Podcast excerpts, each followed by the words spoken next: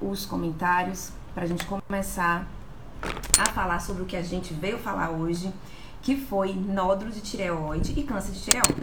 Assim, a gente tem que começar falando de nódulo, porque na realidade é difícil alguém chegar para você e falar assim: ah, eu tô com câncer de tireoide. Não é, né? A história começa sempre de um nódulo, né? Uma, a suspeita vem de um nódulo de tireoide, um caroço na tireoide, né? Então sempre começa assim. E aí, é, a gente tem que ver algumas coisas no nódulo tireoide. O nódulo tireoide, de, nesse, nesse tema de hoje, ele é, um, é uma das coisas que é mais abordado na prova. Entre nódulo e câncer, realmente cai bem mais nódulo de tireoide. Então, a gente precisa ver algumas coisas. Então, vê. Nódulo tireoide é uma coisa muito, muito, muito comum. Como eu acabei de falar agora. É tão comum se você for fazer, por exemplo, é, uma, um estudo assim de prevalência de nódulo tireoide em ultrassom, em ultrassom feito na população inteira, vai dar mais ou menos 50% de achado de nódulo de tireoide. Ou seja, minha gente, uma coisa que é encontrada em 50% da população não pode ser uma doença, né? Porque assim, quer dizer que todo mundo é doente? Então, assim, nódulo de tireoide é muito frequente se a gente fizer um achado de nódulo ultrassonográfico. É por isso que não é recomendado fazer ultrassom de rotina para todo mundo, como se isso fosse um exame preventivo. Isso não existe, gente, não existe. Exame preventivo de você fazer a mulher, por exemplo, fazer um Papa Nicolau, isso é uma coisa totalmente bem recomendada. E ultrassom de tireoide não, ele não é um exame para ser feito para todo mundo, como uma coisa assim, um carimbo, sabe, para todo mundo receber no final da consulta. Não é, porque você vai achar muita coisa ali que vai levar a pessoa a ficar completamente assim preocupado para nada, para nada mesmo. Então, é, a palpação, por exemplo, a prevalência é de uns 5% na população, mas a ultrassom é 50%. Então, assim, você vai ficar fazendo over-diagnosis, que a gente chama. Você vai ficar é, partindo para muitos exames, aumentando o custo, aumentando, assim, a ansiedade do paciente, muitas vezes para nada. Então, tem as indicações da gente fazer ultrassom de tireoide. O nódulo, ele como qualquer coisa da tireoide, ele é muito mais frequente em mulheres. Bem mais frequente em mulheres. É, mas o que é importante do nódulo é que 95% de todos os nódulos de tireoide, eles são benignos. Então, vê, você vai se preocupar num, num, com um universo muito pequeno dos nódulos, só 5% que são malignos. E é atrás desses 5% que a gente tem que ir, certo? Porque nódulo benigno por nódulo benigno, você não vai fazer nada na grande maioria das vezes. Eu costumo falar até para os pacientes que é assim, olha, Pensa que o nódulo na sua tireoide é como um sinal, um sinal desse. Você tem que tirar todo sinal? Você tem que ficar preocupado com todo sinal assim na pele? Não tem. E aí tem alguns critérios que quando você olha aquele nódulo, você vai falar: "Ah, tô achando que vou me preocupar um pouquinho mais com esse nódulo". E é isso que a gente tem que fazer. Então é essa investigação aí que a gente tem que fazer no nódulo. É é, encontrar critérios que aumentem a suspeita de malignidade. Mas veja, é suspeita, certo? Nenhum dessas coisas que a gente vai falar dá o diagnóstico certeiro de malignidade, a não ser o exame da peça, o exame das células da tireoide, certo? Mas é claro que se chega um paciente para mim, olha, Patrícia, eu tô aqui com esse nódulo, eu fiz esse ultrassom, tá aqui esse nódulo. É, então eu vou pedir logo uma biópsia de cara para todo mundo que chegar com isso? Não, por que, que eu não vou pedir? Porque 95% dos nódulos são benignos. Então, eu tenho que ter algumas coisas no exame físico, na consulta, que me levem a ter mais suspeita para algumas pessoas e essa sim eu vou pesquisar mais a fundo, certo? Então, como a gente é médico, a gente tem que fazer um exame, a gente tem que conversar com o paciente para ter algumas informações, isso também é cobrado em prova, de coisas que aumentam a suspeita daquele nódulo ser maligno. E eu vou repetir de novo, aumenta a suspeita. Você vai, como se fosse assim, você vai somando uns pontinhos imaginários, falando assim, ah, então quer dizer que você também tem isso, seu nódulo é assim. Isso vai somando alguns pontos que aumentam a suspeita. Então, por exemplo, na conversa, na anamnese com o paciente, tem alguns detalhes que fazem você ficar com a pulga mais atrás da orelha. Por exemplo, extremos de idade. Então, o nódulo que surge na infância ou na adolescência, ou lá na idade assim idosa, não é o habitual. Então você fala, ah, é, é não estou gostando muito. Porque não é o habitual você encontrar um nódulo com uma criança de 10 anos de idade, por exemplo. Então, esses extremos de idade aumentam a sua suspeita de um nódulo ser maligno.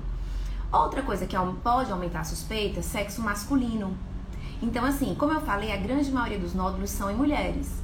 Então, na hora que eu vejo um homem com nódulo, veja bem, como é, ela, ela, é uma doença que a maioria é benigna, é mais provável que aquele homem com nódulo ainda tenha uma doença benigna. Mas eu já aumento a suspeita. Porque aí ele não vai ser 95% de benignidade, sabe? Ele já aumenta um pouquinho a chance de ser maligno. Eu já aumento a suspeita. Outra coisa que a gente também pergunta na anamnese, porque o paciente não vai falar espontaneamente, é questão de irradiação prévia. Então, é, pacientes, por exemplo, que tiveram um linfoma na infância, fizeram radioterapia do pescoço, isso é um fator de risco super importante na história para o aparecimento de câncer de tireoide. E aí, às vezes, o paciente não sabe, ele não sabe, né, que isso é um fator de risco, então você tem que perguntar. História de radiação é, na cabeça e pescoço. É, isso sabe o que é que, que, tem, que tem a ver com isso? É a história lá de Chernobyl. É, depois de dar o um acidente nuclear de Chernobyl, por exemplo, foi tanta radiação que o câncer de tireoide é, um, é o top câncer que apareceu. Claro que teve leucemia, teve um bocado de coisa, mas é o câncer que apareceu com maior incidência nos anos e anos e anos e anos depois lá na região do acidente nuclear, certo? Então lembra aí do, do Chernobyl, que é um fator de risco para câncer de tireoide, com certeza. É, e outra coisa que você pode perguntar na história também que aumenta risco é a história familiar. Então, se o paciente tem parentes de primeiro grau que também tem câncer de tireoide, você também aumenta um pouquinho ali a sua suspeita, tá? Então, isso na história. No exame físico, você, o exame físico em geral, ele não é tão rico, sabe? O exame físico da tireoide não é aquela coisa que você vai poder ver várias coisas, ó, aí é, não, não tem é, percussão, não tem palpação, tem a palpação. Então, você vai poder ver poucas coisas, mas que podem lhe levar a uma suspeita se for um nódulo duro, se for um nódulo que está endurecido e fixo, sabe, as estruturas aqui do pescoço, você já fala assim, hum, não estou gostando desse nódulo. Se junto com o nódulo você palpa o pescoço e acha uns linfonodos aumentados, você fala, não estou gostando. Então, isso é outra coisa que aumenta a suspeita. Outra coisa que pode aumentar a suspeita também no exame físico é o paciente com rouquidão. Não é comum, é super incomum, ainda bem, mas isso pode acontecer por invasão do nervo laringeu, que é um nervo que vai ser responsável pela inervação da corda vocal. Se esse nervo tiver afetado, o paciente pode estar rouco. Então o paciente chega rouco, não sabe nem porque está rouco, aquela voz rouca, você fala, eita, não estou gostando desse nódulo. Então, isso, na história e no exame físico, vão aumentando a sua suspeição que aquele nódulo possa ser câncer, certo? Em relação aos exames assim de imagem, o que geralmente o paciente já chega, às vezes até, é com ultrassom de tireoide. E é o que a gente pede quando a gente palpa algum nódulo na tireoide, ou quando assim ele tem essa história familiar, quando ele tem história de radiação, você pode pedir um ultrassom de tireoide para poder ver se ele realmente tem algum nódulo ou não. Então a gente não pede ultrassom para todo mundo, mas para algumas populações a gente pede sim.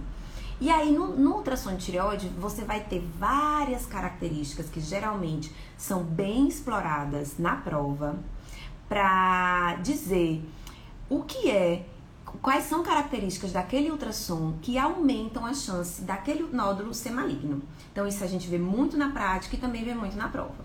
Então, por exemplo, um nódulo sólido, ele tem maior chance de malignidade do que um nódulo cístico. Cisto é, é líquido.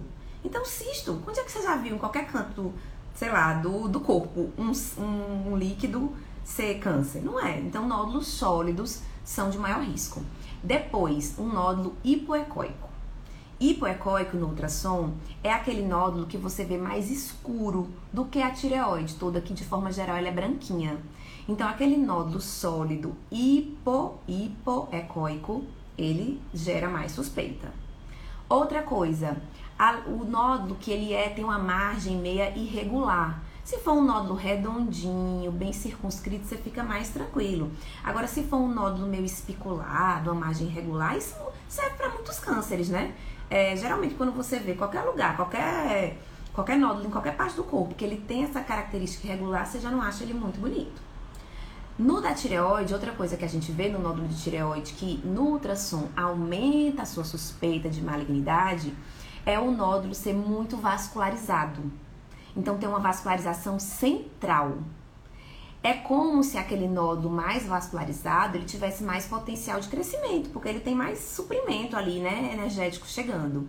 Então, a vascularização central, apesar que essa em termos assim atuais, até tá um pouco caindo em desuso, mas na prova ainda pode cair como um fator no ultrassom para gerar mais suspeita. Outra coisa que a gente pode ver no ultrassom, que também é um critério de suspeita, é um nódulo. Presta atenção, o nódulo ser mais alto do que largo. Nódulo alto, vê só. Quando a pessoa faz ultrassom, ela faz o exame, né, deitado, e aí o médico coloca o transdutor e vê a ultrassom assim, deitadinha, né? Se eu tenho um nódulo mais alto, como se o nódulo tivesse querendo sair assim para fora da tireoide, ele tem mais chance de malignidade, porque ele tá meio que já querendo sair da tireoide para outros lugares. Também aumenta o risco. E uma outra característica que é bem até cobrada em prova é a questão das microcalcificações. Então, um nódulo de tireoide com microcalcificações, eu fico de orelha em pé para que aquele nódulo seja realmente um nódulo mais suspeito. Preste atenção que é diferente de macrocalcificação, de calcificação grosseiras. Quando a gente vê isso, a pessoa que nunca escutou, que não está vendo aqui a nossa live, que não estudou isso, quando a pessoa olha lá, calcificação grosseira na prova, fala, eita, com certeza isso aqui é maligno. Não é. Não é, viu? É o contrário. A calcificação que eu me preocupo são as microcalcificações, sabe? As calcificações grosseiras, macrocalcificações, calcificações em casca de ovo, geralmente elas são um sinal de benignidade. É, ocorre geralmente em nódulos é, colóides, bolso colóide, é uma calcificação de colóide. Então, é uma calcificação mais benigna, essa grosseira. Então, fica atento, porque isso aqui pode ser uma casca de banana certo? Aí beleza, essas são as características do ultrassom que você aumenta a sua suspeita de malignidade. Mas o primeiro exame que a gente faz num paciente que tem nódulo de tireoide nem é ultrassom, nem deveria ser ultrassom. É, a gente acaba pedindo, às vezes o paciente já vem até com ultrassom para consulta. Mas o primeiro exame de exame é, complementar depois do paciente ter o diagnóstico de nódulo de tireoide, deve ser, sabe qual? TSH, função tiroidiana. Veja, a maioria dos pacientes com nódulo de tireoide, eles são eutiroideus. O que é isso? Tem uma função tiroidiana normal. TSH e T4 livres normais. A maioria, a grande maioria. Isso por quê? Porque o nódulo tá lá, ele não interfere na função da tireoide. A tireoide continua lá produzindo seus hormônios e não tá nem aí pro nódulo. O nódulo não atrapalha. Mas existe uma situação em que esse nódulo pode estar tá hiperfuncionante e é por isso que o primeiro exame deve ser o TSH. Por quê? Se esse TSH que você deve pedir primeiro é o primeiro exame na avaliação laboratorial de um nódulo, se você pede um TSH e esse TSH vem baixo, quer dizer o quê? A gente já viu isso anteriormente quer dizer que eu estou tendo muito hormônio tiroidiano na periferia e por feedback negativo, a hipófise diminuiu a produção de TSH. Ou seja, TSH baixo quer dizer hipertiroidismo, certo? Beleza, então se esse TSH tá baixo, eu vou pensar, ah, então quer dizer que eu tenho alguma causa de tirotoxicose e hipertiroidismo. Será que não é o nódulo? Será que é o nódulo que eu, que eu já vi antes? Pediu o TSH, o TSH tá baixo. Será que é aquele nódulo que está produzindo essa quantidade de hormônio em excesso? Hum, pode ser. Se for o nódulo, isso é uma coisa boa. Porque um nódulo que produz hormônio tiroidiano, minha gente, ele é um nódulo benigno. Ele é um, não, é, não tem como ser um câncer, que é um câncer, geralmente é uma célula que não é diferenciada. Normalmente não é um câncer que está produzindo muito hormônio. Se é um nódulo que está sendo capaz de se organizar e de produzir hormônio tiroidiano em excesso, isso daí deve ser benigno até que se prove o contrário. Então, é por isso que a sequência é essa. Você detecta o nódulo, pede o TSH. Se o TSH vier baixo, aí você vai falar: eita, será que é o nódulo que está produzindo muito hormônio? Eu vou fazer uma cintilografia de tireoide. Lembra da cintilografia? Que é aquele exame que o paciente toma uma, uma dose de iodo radioativo. Esse iodo ele vai ingerir E a tireoide vai captar o iodo, que a tireoide é louca por iodo, né? A tireoide capta o iodo, não sabe nem que é iodo normal, é iodo radioativo, ela capta. E aí ela emite a radiação que é vista lá no exame, na foto da tireoide.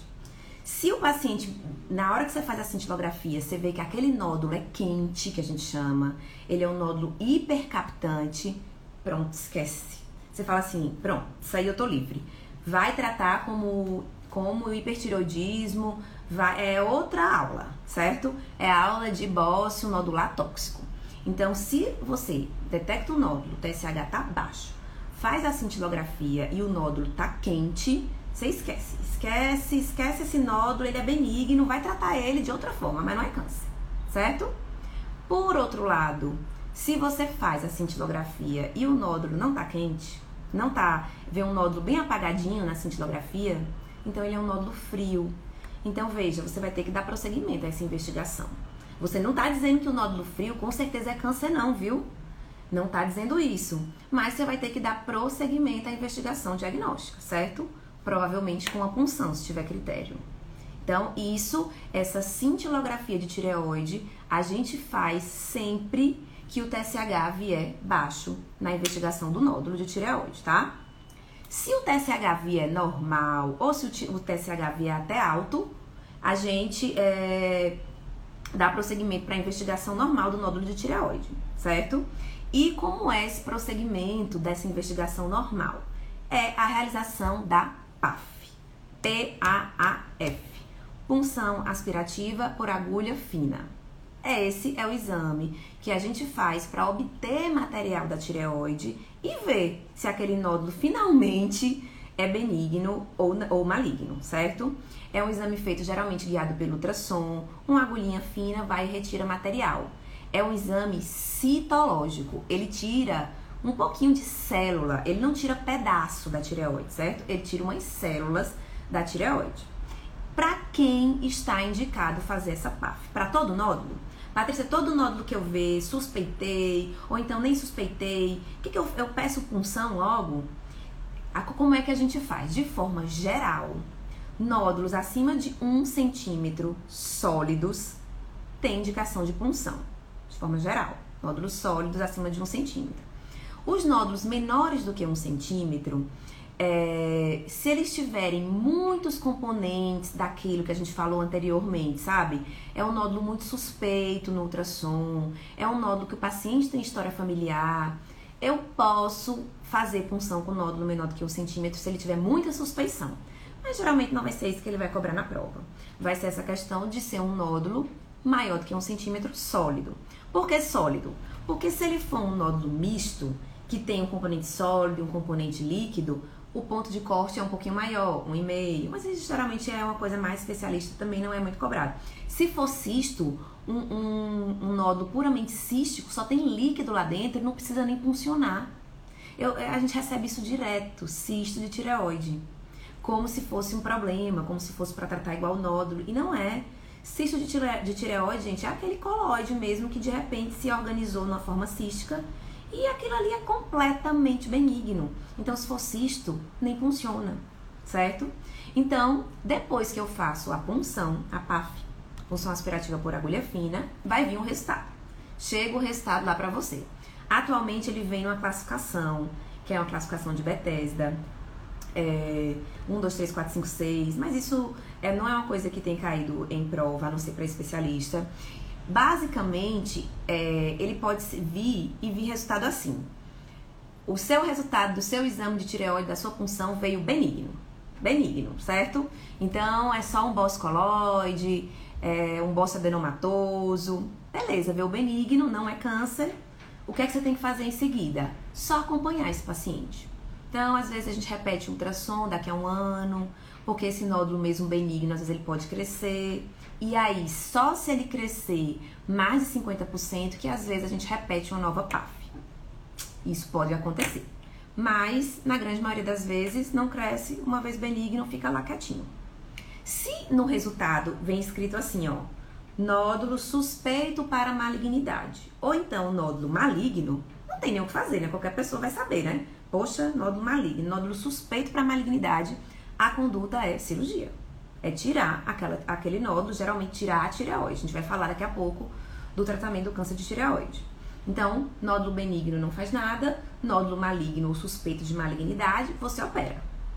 E se vier uma categoria que isso daqui que geralmente é cobrado em prova, é que às vezes ele vem assim, ó, neoplasia folicular. A neoplasia folicular, a, a grande questão dela é que ela não consegue ser definida com a PAF, com o exame das células, o exame citológico. Não consegue. Para você dizer se aquela neoplasia folicular é uma neoplasia benigna, um adenoma, ou maligna, um carcinoma, precisa da peça cirúrgica, do histopatológico, para detectar a invasão. Então, é isso que geralmente é cobrado em relação a isso na PAF. A neoplasia folicular não é. A gente não consegue diferenciar entre benignidade e malignidade só com a PAF.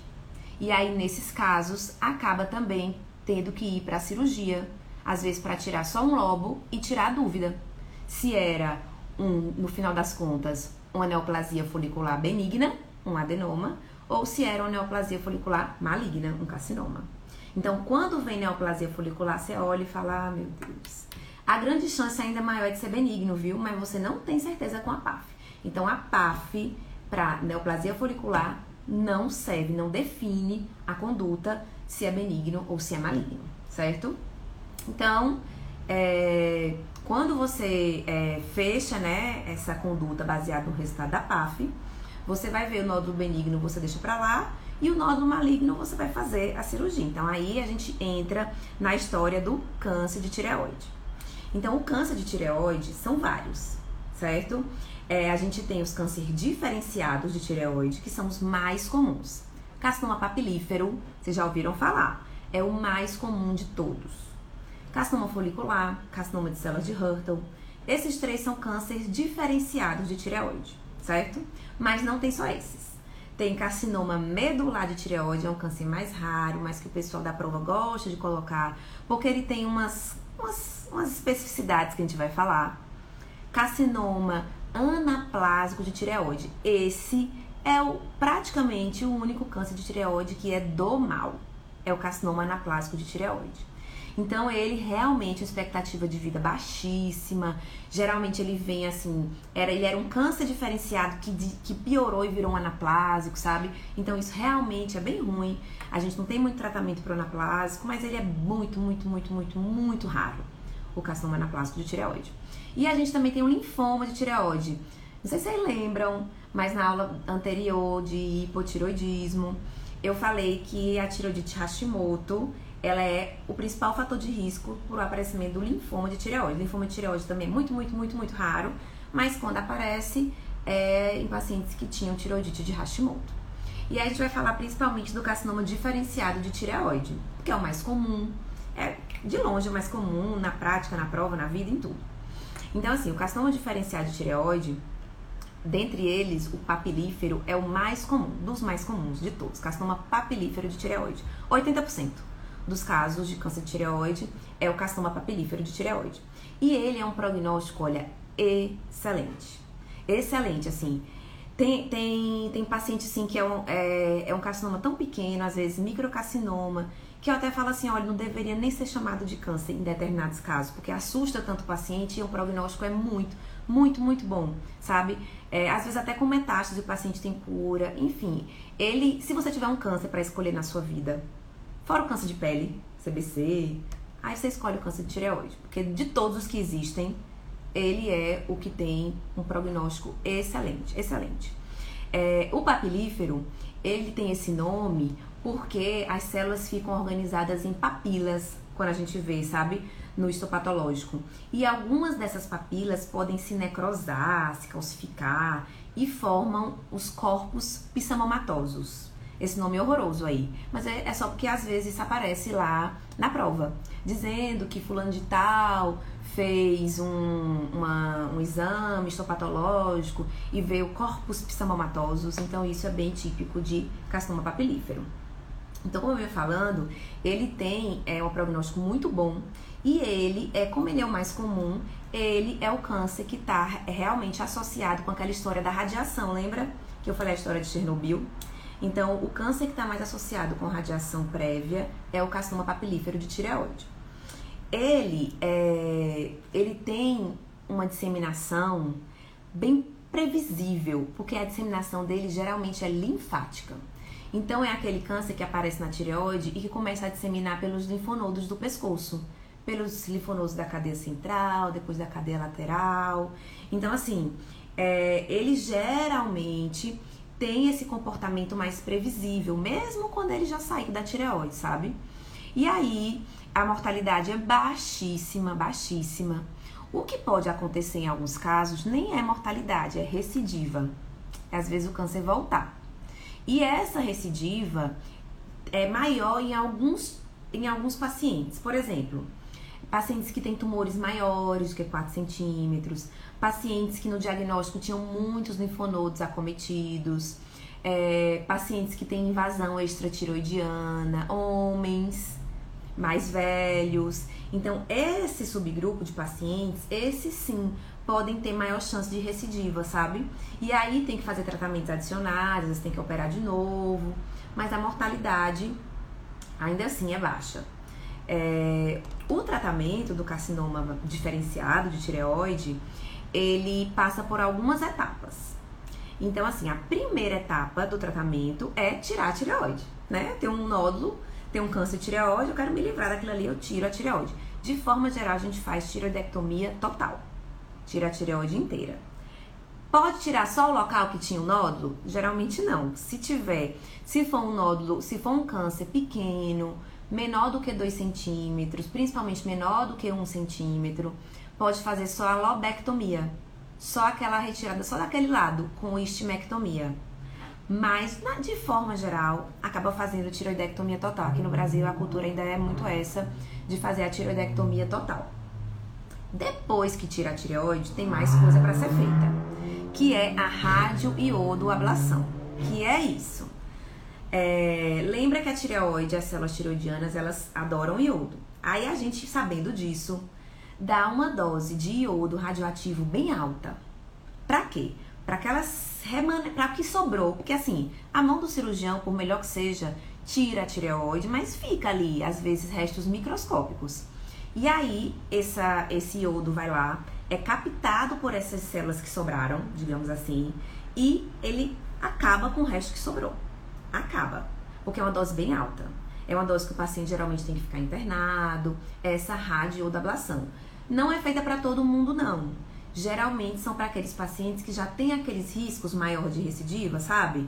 Então, pacientes que têm tumores maiores, que têm linfonodos já no diagnóstico, ou que têm metástases. Então, tendo metástases, isso é fora de questão de dúvida. Se o paciente já tem metástase no diagnóstico, ele com certeza vai fazer uma dose ablativa de radioiodo, certo? Isso geralmente não é cobrado muito em prova, porque até entre os especialistas tem muita coisa assim de controvérsia, qual é a dose que dá, se é uma dose mais baixa, se é uma dose mais alta, paciente de risco intermediário, enfim. Só precisa saber que para o carcinoma diferenciado de tireoide, de fato, o tratamento é com a tireoidectomia, geralmente seguida da radioablação. Aí uma coisa interessante da radioablação é o seguinte, para aquele restinho de tireoide que ficou lá conseguir captar o iodo, o TSH geralmente tem que estar tá alto. Aí geralmente a gente suspende a levotiroxina do paciente, o T4 que ele está tomando, né? Porque ele tirou a tireoide. Ele tirou a tireoide. Então, logo que ele sai da cirurgia, ele já começa a repor o hormônio tireoide. Quando eu vou fazer essa ablação, eu tiro o hormônio da tireoide que o paciente está tomando, para o TSH subir, subir, subir, subir, subir. E com esse TSH mais alto, faz com que a célula fique mais ávida pelo iodo. Então, geralmente a gente faz isso. Isso a gente chama de é um TSH, é um TSH estimulado, né? Tá estimulando aquele restinho de, de célula ali a captar o iodo. Ou a gente deixa o paciente sem remédio, ou então a gente dá um, um TSH recombinante, que é uma prática mais moderna, para subir o TSH de forma meio que artificial e faz o mesmo processo. Então, assim, o tratamento do câncer diferenciado de tireoide é essa casadinha, né? Tiroidectomia e iodo. É isso que a gente faz. É claro que o paciente, como eu acabei de falar, ele tirou a tireoide. Então, ele não tem mais tireoide. Eu vou precisar repor os hormônios tireoidianos, certo? Só que eu reponho o hormônio tiroidiano nesse caso por dois motivos. Não é só porque ele não tem mais tireoide. Então, claro que se ele não tem mais tireoide, eu preciso dar o hormônio tiroidiano para ele não ficar em hipotiroidismo. Mas eu também faço isso por outra razão. Na hora que eu dou o hormônio tiroidiano para o paciente, o que é que acontece no feedback que a gente viu lá no comecinho? Eu dou hormônio tiroidiano para o paciente de comprimido, hormônio exógeno. Aí o te, o, os hormônios tiroidianos vão lá na hipófise e falam assim, ó oh, hipófise, já tem hormônio, viu, aqui na periferia. Já tá bom, a gente já tá satisfeito. E aí o TSH cai, não é isso? Pelo feedback negativo. E é interessante que um paciente que teve câncer de tireoide fique com o TSH mais baixo. Porque o TSH é um hormônio trófico, é um hormônio que leva a crescimento de célula folicular tiroidiana. E eu não quero que a tireoide cresça nunca mais. Eu não quero que, a, que tenha sobrado alguma célula tumoral ali por algum acaso e seja estimulada por um TSH alto. Eu não quero. Então, todo paciente que operou, fez ou não iodo, ele fica tomando dose de hormônio tiroidiano para suprimir o TSH, deixar o TSH um pouquinho mais baixo. Para que esse TSH não sirva de estímulo para recidivar. Nenhuma célulazinha que está ali meio morta, aí quer dizer que vai vir um TSH e vai estimular aquela célula. Não, eu não quero isso. Então, a gente faz essa reposição com a levotiroxina por essas duas razões. É, e o segmento, depois que eu fiz tudo isso, como é que eu faço o segmento? vou ficar fazendo tomografia desse paciente, assim, ele operou a tireoide, né? Aí como é que eu sei se o, se o câncer voltou, se ele tá curado mesmo? Eu tenho que fazer o quê? Ficar fazendo ultrassom, ficar fazendo tomografia do pescoço, ficar fazendo cintilografia, o que é que eu faço? Então a gente tem um marcador do sangue muito sensível e que a gente usa sempre para o acompanhamento do carcinoma diferenciado de tireoide, que é a tireoglobulina. Então, a gente sempre usa a tireoglobulina como marcador de, por exemplo, se o paciente não tem mais tireoide, tirou a tireoide. Às vezes já fez a radioablação. Se eu medir uma tireoglobulina no sangue daquela criatura e a, e a tireoglobulina tiver positiva, alta, de onde é que tá vindo isso? Se nem tireoide ele tem mais e a gente só tem tireoglobulina na tireoide. Então, a tireoglobulina serve como marcador para recidiva tumoral. Então, a gente sempre acompanha com tireoglobulina e com ultrassom de, ultrassom de pescoço, ultrassom de região cervical. Porque, como eu falei, o papilífero, ele é meio previsível. Eu sei que o primeiro lugar onde ele geralmente recidiva é pescoço, é linfonodos do pescoço. Então, a gente acompanha com tireoglobulina e ultrassom de região cervical. Aí a periodicidade é bem variável, anualmente, depois, enfim, depende de várias outras coisas, mas é com essa casadinha aí de tiroglobulina e ultrassom cervical. É claro que se a tiroglobulina vinha bem alta, aí eu vou suspeitar que o paciente está com metástase no pulmão, pode ter metástase, viu? Pode ter metástase no pulmão, pode ter metástase no cérebro, é raro, mas pode. Se eu tô com essa suspeita, porque a tiroglobulina veio muito alta, aí sim, eu vou fazer uma tomografia de tórax, vou fazer uma tomografia de abdômen, mas isso não é o rastreio inicial, sabe? Até porque a maioria, a grande maioria, mais de 80% dos pacientes não vão ter metástases, mais não, quase 90% dos pacientes não vão ter metástases. Então, a gente só faz esse, esse rastreamento bem básico, com tiroglobulina e ultrassom cervical, tá? Então, esse que a gente comentou agora, ele é o, o protótipo, assim, do tratamento do câncer de tireoide, que é o mais comum, que é o carcinoma papilífero. Mas pode ser também o carcinoma folicular, como eu falei. Aí, ele é bem parecido, assim, com o papilífero, de uma forma geral, mas ele tem umas diferençazinhas que às vezes são cobradas na prova. Então, vamos lá. O carcinoma folicular, diferente do papilífero, ele tem uma disseminação mais hematogênica. Então, em vez dele ter aquela coisa bem previsível no linfonodo, não é assim não. Então, o folicular, por ter uma disseminação mais hematogênica, às vezes vai para o pulmão, para o fígado. Então, tem esse padrão de disseminação um pouco pior, o carcinoma folicular. Além disso, ele não está relacionado com radiação, sabe? Essa história da radiação do Chernobyl é mais o papilífero, o folicular não. O folicular está bem mais prevalente em áreas que são deficientes em iodo. Então, isso é um, um fator de risco para o folicular, é a pessoa morar em áreas de deficiência em iodo. E, de novo, vou repetir a história que eu falei lá na PAF. O folicular, ele precisa de um diagnóstico histológico para o diagnóstico, para a definição diagnóstica. Então, a PAF não dá o diagnóstico é, do carcinoma folicular, como eu já falei. A PAF ela vem assim, neoplasia folicular, fica em cima do muro. E aí precisa da peça cirúrgica para dar o diagnóstico é, diferencial, se é benigno ou se é maligno. Então isso é super, super, super importante, certo? Aí assim, saindo dos cânceres diferenciados de tireoide, a gente precisa falar um tiquinho do carcinoma medular da tireoide. É um câncer raro, sabe? Mas ele tem umas, umas coisinhas assim bem específicas que podem ser cobradas em prova. Então, o carcinoma medular da tireoide, ele não é das células normais da tireoide, do folículo, não. Ele vem das células parafoliculares, que são as células que ficam do lado das células foliculares e que produzem a calcitonina, certo? Então, a carcinoma medular tireoide, o marcador dele já vai ser outro, é a calcitonina. É, e às vezes, é isso que às vezes é, é pedido, é, ele é um tumor que ele às vezes pode pro, produzir outras coisas, não só a calcitonina.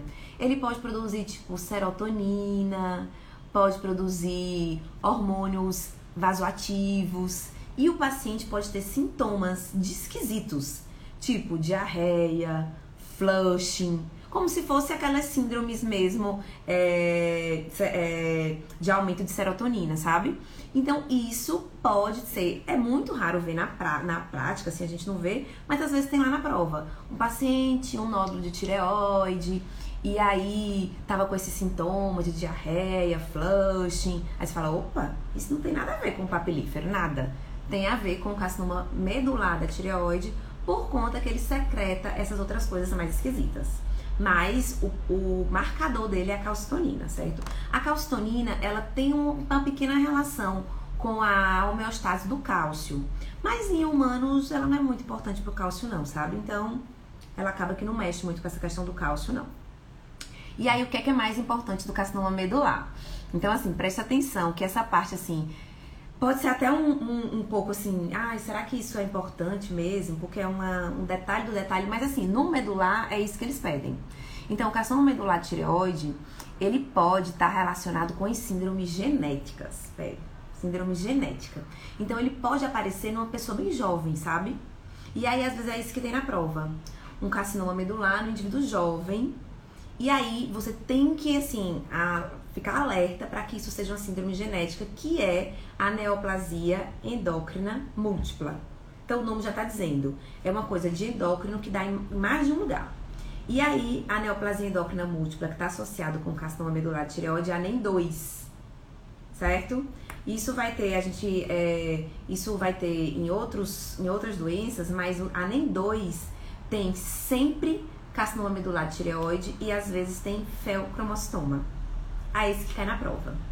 Por quê? Porque o feocromostoma é um tumor, não sei se vocês já ouviram falar, deve ter ouvido.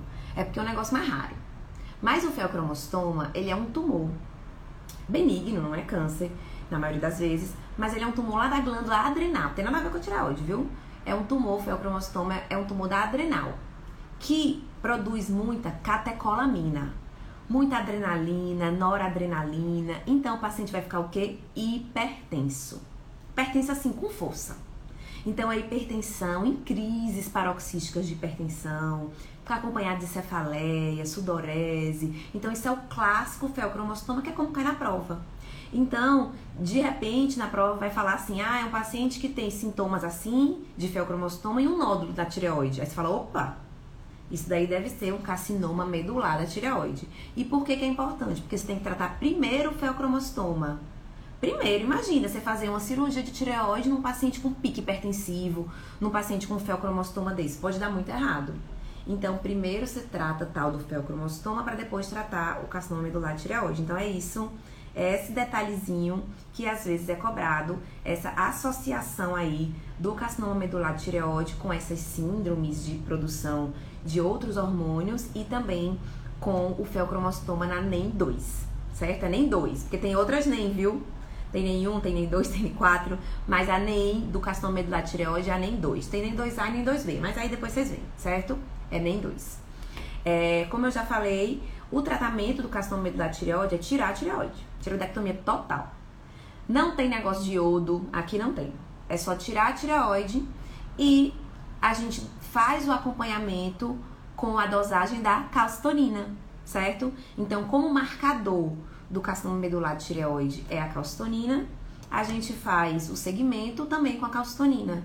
A gente fica dosando a calcitonina para ver se ela vai subir, porque isso pode indicar que a doença voltou, certo? E aí, eu vou finalizar assim com duas informações rapidinhas que não dá, não é muito na prova de clínica, mas eu vi isso em algumas provas de cirurgia. Então, ó, tô aqui de cirurgia, não, brincadeira, sou endócrino. Nunca, foi minha praia cirurgia, mas é, na prova de cirurgia, às vezes cai alguma coisa relacionada com a tiroidectomia. Então, quando cai é isso. Complicações da tiroidectomia. Basicamente são duas. Quando eu tiro a tireoide para tratar esses cânceres aqui que a gente está falando, podem acontecer duas coisas ruins. Primeiro, lesão do nervo laringeu recorrente, que é um nervo que passa bem lá do ladinho da tireoide. Se o cirurgião não for experiente, não souber o que está fazendo, se for, pode dar errado pode ir lá ó, e cortar o nervo laringeu, achando que é qualquer coisa lá por perto da tireoide. E aí, se fizer isso, o que, é que vai acontecer? A prega vocal da pessoa não vai mais funcionar. E aí, se cortou de um lado, a pessoa fica rouca, rouca direto. É uma rouquidão que para algumas pessoas pode não ser nada, mas para outras pessoas pode ser assim, atrapalhar o trabalho da pessoa, né, se for um professor e tal, enfim. Então pode dar rouquidão. E se a pessoa cortar os dois nervos laringeu, a corda vocal vai ficar parada, não vai nem abrir. Então pode dar estridor, pode dar, a pessoa pode precisar de uma traqueostomia. Então veja, não é qualquer coisa não. Então tem que ser realmente um cirurgião que sabe o que está fazendo ali no pescoço. Certo? Cirurgião de cabeça e pescoço, na grande maioria das vezes. É, então uma complicação é essa, que é a lesão do nervo laringeu. E outra complicação que pode ocorrer é a lesão das paratireoides. Lembra que a tireoide ela tá aqui e tem as suas amiguinhas paratireoides grudadinhas nela, são quatro, né? Uma em cada polo da tireoide. Essas paratireoides são bem pequenininhas, do tamanho de um grão de arroz, geralmente. Se for uma cirurgia, principalmente cirurgia grande de câncer, que tem que tirar linfonodo, uma cirurgia com, a, com a, o, o nódulo bem assim, invadindo estruturas do lado, pode ser que o cirurgião, sem ver direito, às vezes não é por maldade, não, claro, ele tire as paratireoides tira, junto com a tireoide. E aí a pessoa fica sem paratireoide, entendeu? Sem paratireoide a pessoa fica depois da cirurgia. Qual o problema, Patrícia, a pessoa ficar sem paratireoide? Muito. Porque a paratireoide, ela é responsável principal pelo metabolismo do cálcio no corpo da gente.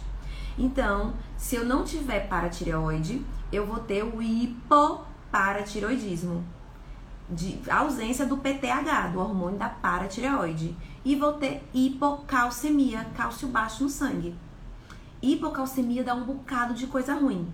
Pode dar só uma parestesia, umas câimbras, pode ser só isso, mas pode levar a convulsão, tetania, alargamento do intervalo QT. Então é, é outra aula de metabolismo de cálcio, sabe? Mas pode levar, pode ser uma das complicações da tireoidectomia, principalmente em mãos inexperientes. Então, a lesão do nervo laringeu recorrente e o hipoparatiroidismo.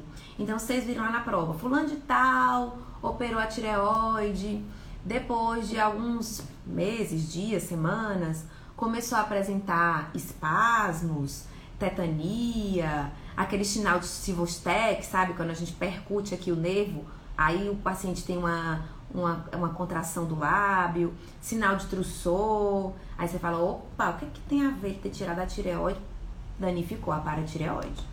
Então as paratireoides elas são muito pequenininhas, ficam por trás da cápsula da tireoide e mãos mais inexperientes elas podem ser danificadas mesmo e serem retiradas na cirurgia. Às vezes não é nem retirada, às vezes só é assim, é, perde a vascularização na hora da cirurgia, então é uma possível complicação. Tá certo, gente? Então, é, era isso a nossa conversa de nódulo e câncer de tireoide, certo?